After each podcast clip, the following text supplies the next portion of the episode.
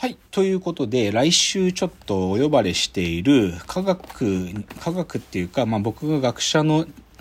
としての立場の話全開でしていいという回の、何の話題で喋ろうかなの、あの、予演習。はい。で、な、あのね、深谷さんに共有してる資料について簡単に最初一つ言うと、うんまあ、すごい単純に僕の、なんていうかな、まあこれは今も、今もそう、今もそうだし、これは死ぬまで自分の問題意識は変わらないんだが、僕の関心っていうのは端的に言っちゃうと、はい、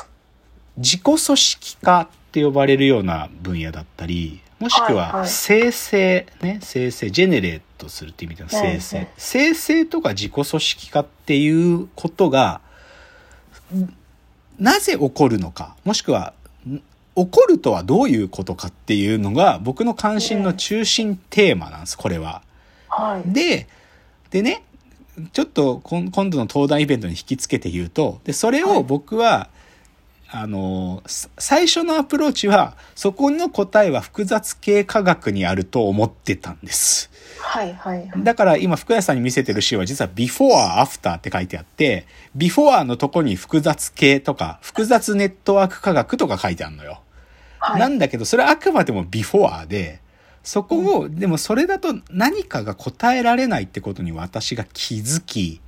で、はい、その間にあるのがね、内部観測理論っつうのがあって、そその僕はまあ自分の研究の中心テーマになる内部観測理論っていうのにそこからスライドしていくと実はその内部観測理論っていうのが本当にいろんな領域の、まあ、アノマリーってやつだね、まあ、いわゆる最重要の問題。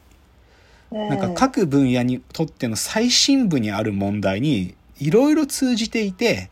だからそのいろんなジャンルにその内部観測理論を経由したことでもうなんかその見通しをブーッと開いたっていう、そういう映画ですね、深井さんに共有されてるんですよ。で、で、その、じゃあ、複雑系科学とか複雑ネットワーク科学をやってたのがビフォー。で、アフターの方は内部観測理論を経由した後、なんかどんなジャンルがあるかっていうのをバッと呼ぶとね、例えば社会学のトピックだと、秩序問題って呼ばれてるようなものだったり、だから、ホッブズが言うさ、なぜ社会に秩序は生まれるのか。利己的な個人が振る舞うのになぜ秩序は生まれるのか。とかね。もしくは、法哲学ってジャンルだったら、その、ルールっていう、ルール、法律っていうものさ、ルールなんだけどさ、ルールって、じゃあ、そのルールを決める上位のルールっていうのが存在したら、もっと上にその上位のルールを決定するルールっていうのが存在するんじゃないの？とかね。ルールってなどうやったら起動するの？つまり法律というのはなどうやったら決定されるのとか倫理とかも同じ考え方なんだけどとかね、でこれ人文社会学系だけどでも他に例えば記号論ってジャンルあって僕パースって学者めちゃくちゃ研究してたんだけどアブダクションっていうパースが言う概念があってね、はい、あの論理っつうのはさ機能と演繹なんだよね。機能と演繹はいはい、インダクションとディダクションって言われてたんだけど、そうじゃなくて、過剰な推論をするアブダクションっていうものがこの人間は普通に行っていて、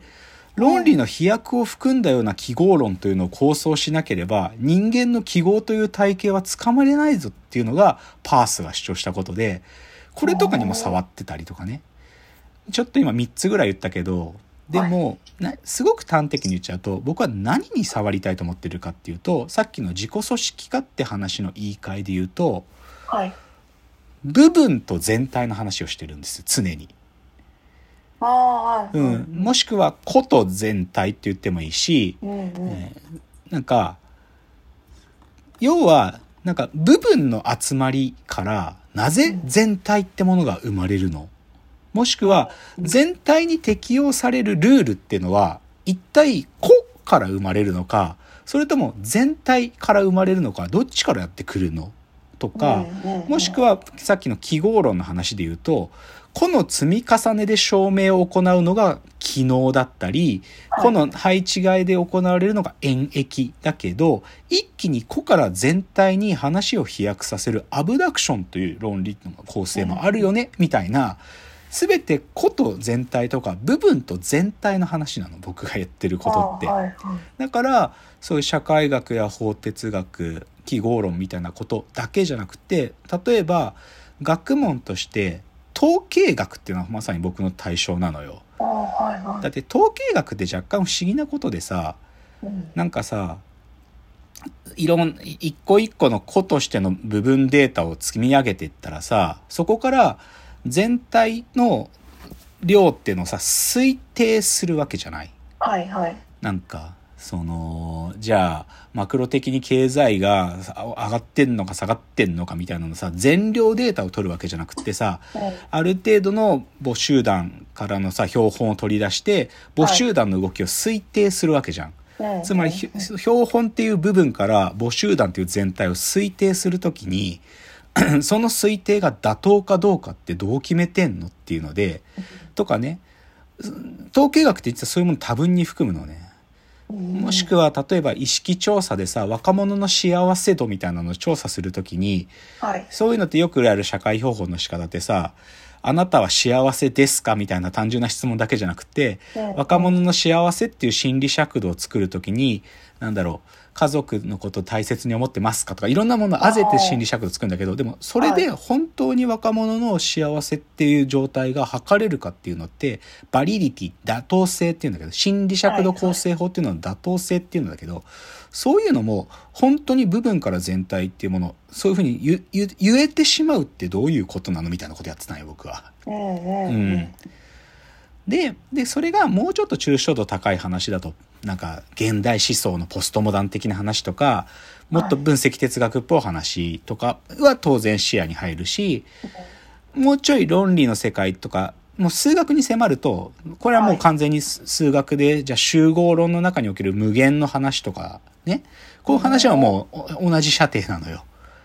とか、もうちょっと違う文脈言うと、例えばさ、ちょっとこれは心理学とか、もしくは発達心理学みたいな話なんだけど、はい。なんでさ、子供が、赤ちゃん、赤ちゃんね、赤ちゃんが生まれてから、子供、あの、言語を獲得するっていうさ、その成長ね、成長。はい。その成長って、そのは、まあ、発達って呼ぶけど、専門的なこと。はいその成長って、段階的に起こるのか、ある、ある種、ひほ、ポンと飛躍して成長っていうのが起こるのかっていうので、これ実は発達心理学で未だに論争されているテーマなの。で、前者みたいな段階的な態度を取るのがピアジェってやつで、ちょっとこうね、飛躍的に言語の何かし、こ言語っていう概念を獲得した瞬間にボンと、うんなんかその成長が進むっていうのをビゴツキーってロシアの学者が言ってたりとかね。こういう話ばっかりなのよ。そう。い。同じだよね。今の成長じゃなくて、生物の進化も同じような話。生物の進化、形態の、例えば形ね、生物の形態の進化っていうのが、こう、まあ、ダーウィン、ダーウィニズムの流れを組む奴らはさ、進化のメカニズムって、自然淘汰とあ突然変異の、この二つのさ、あの、もう反復でしか起きないっていう態度を取るのがはいダーウィニズムで、それをより、なんていうかな、うまいキャッチコピーで言い合ってたのが、あの、利己的な遺伝子のリチャード・ドーキンスなんだけど、はいはい。でもそのドーキンスと対立する立場で古生物学者で、あの、スティーブン・ジェイ・グールドってやつがいるのよ。で、はいこの二人は、ドーキンスはちょっとずつ進化を進むって立場で、えっと、スティーブン・ジェイ・グールドっていうのは、その、ある時ドカンという変化が起きる。で、はいそのドカンという変化も起きて、ちっちゃい変化も起きてっていう、その、あのーなんだっけ、断続平行説っていうの言うんだけど、うんでもこの両方があるよねってことを言ったりするわけ。だから、はいはいはって僕の中でこういうの全部繋がって見えるわけ。なんかそういうちっちゃい変化と全、もっと極大化された変化みたいなことも、なんかある種の部分と全体の問題の言い換えだなと思っていて、はい。こうう。いうことを散々やってたんですよ。はで、なんつうのかな、今ちょっと僕今喋ってて思ったけど、あ。はい。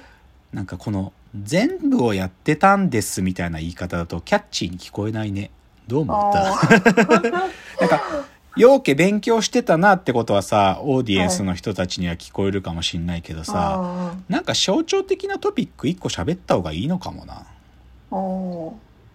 今僕がバーって言って中で深谷さんのなんかさ、よなんかはい刺激したものって例えば何かありました、